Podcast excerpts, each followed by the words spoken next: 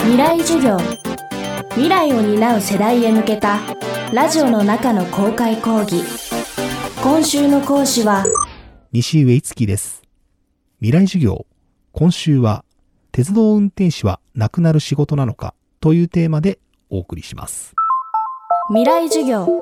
この番組は暮らしをもっと楽しく快適に川口義賢がお送りします自動車の世界では高速道路での車線キープや前の車との間隔あるいは駐車場に入れる時といった部分で自動運転が実用化されるようになりました。左右にハンドルを動かす必要がない鉄道の場合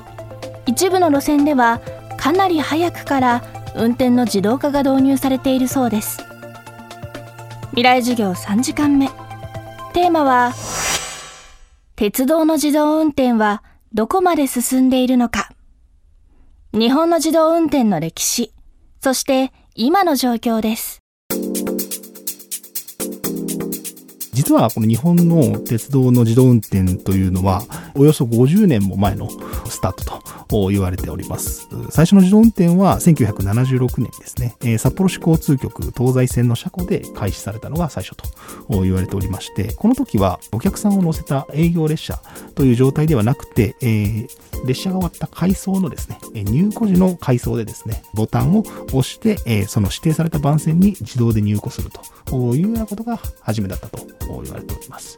お客さんが乗った状態で言うと、今からだいたい40年ぐらい前のですね、1981年、え神戸のですね、えポートライナーでですね、自動運転が開始されまして、それはまあ自動運転の中でも特に一番レベルの高いと言われる運転士及び添乗員、係員がいない状態での無人運転として開業したのが初めです。一般的な鉄道の自動運転ということで言えば、例えば秋葉原からですね、え走っております、つくばエクスプレス TX などは自動運転というふうに言われておりまして、えこれは ATO というような仕組みですね、えを使って、え列車が自動で操縦されている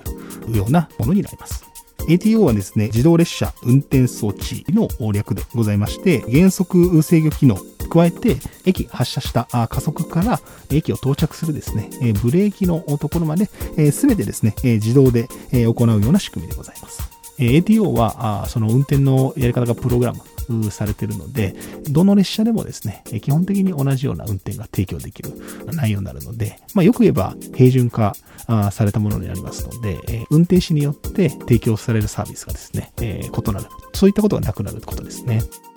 つくばエクスプレス。これはですね、速度はなんと130キロまでですね、最高速度出まして、その中でも運転士は乗っているんですけれども、操縦、加速からブレーキまでですね、自動で行われているということなので、これはまた一つ、進行通ではないにせよ、自動運転というような形になります。簡単に言えば、ボタンを押してですね、ATO を起動させるというようなことが一つの大きな役割だと思います。えまあ、とはいえ、ボタンを押すだけと言ってしまえばそれまでかもしれないので、えー実はそれだけではなくてですね、えーまあ、前方監視の役割が大きいかなと思います。例えば、え前方に急に人が飛び出してきた時とか、え何か障害物が線路の上にあった時とか、緊急に停車することを要した時ですね、えその時に非常ブレーキをかけれる。そういった役割としてですね、運転士が乗っております。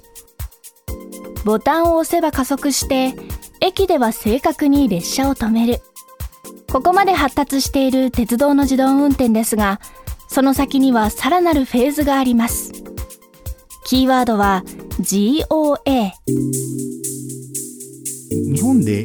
ー企画としてですね、使われているのが、えー GOA というですね、えー GOA がグレードオブオートメーションの略でございまして、えーこれがですね、GOA0 から GOA4 ですね、の段階がありますと。現在ですね、ゆりかもめ、えー新交通については完全な無人運転でございますので、それが GOA4、GOA4 という一番高い段階ですね。になります。逆に一般的な鉄道をですね、ATO も搭載していない皆さんがイメージするような一般的な鉄道は GOA1 だったりですね、え運転士と車掌が乗っている状態。これが GOA1 の状態ですね。ATO の搭載されているつくばエクスプレスなどは GOA2 の状態になります。通勤電車といえば前に運転士後ろに車掌さんというのが一般的なイメージですが自動運転の普及により運転士がドアの開け閉めまで行うワンマン運転も増えていますえー、身近なところで言うと、東京メトロ有楽町線が8月の6日からですね、えー、自動運転スタートしました。結構私も有楽町線使うこと多いんですけれども、気づかない間にですね、もともと車掌さんが乗ってたのは知ってたんですけど、あれいつの間にか車掌さんがいなくなったというようなところで、生活に身近なところからあ自動運転って意外と導入されているんだなというふうなところをお肌で感じた瞬間であります。と、山手線では現在ですね、えー、山手線、えー、JR 東日本がですね、2018年にこのグループ経営ビジョンとしてですね、変革2027を発表しまして、その中でスマートトレインというようなトピックで掲げられてましてですね、その具体策の中にドライバレス運転の実現と、要はドライバーがいないような状態で列車を運転することを実現するということを掲げております。ですので、えー、運転士がいなくても運転できる列車、えー、自動運転の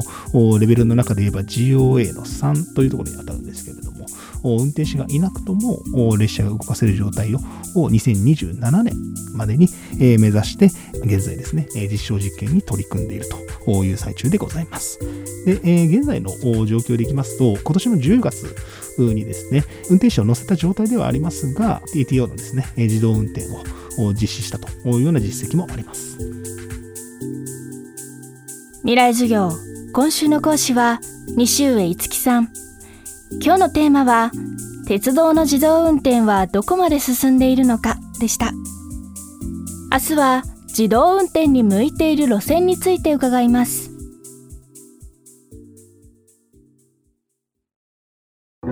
川口技研。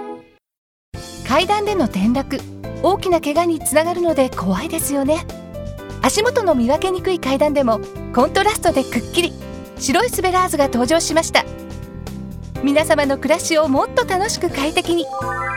川口技研のスベラーズです。未来授業。この番組は暮らしをもっと楽しく快適に川口技研がお送りしました。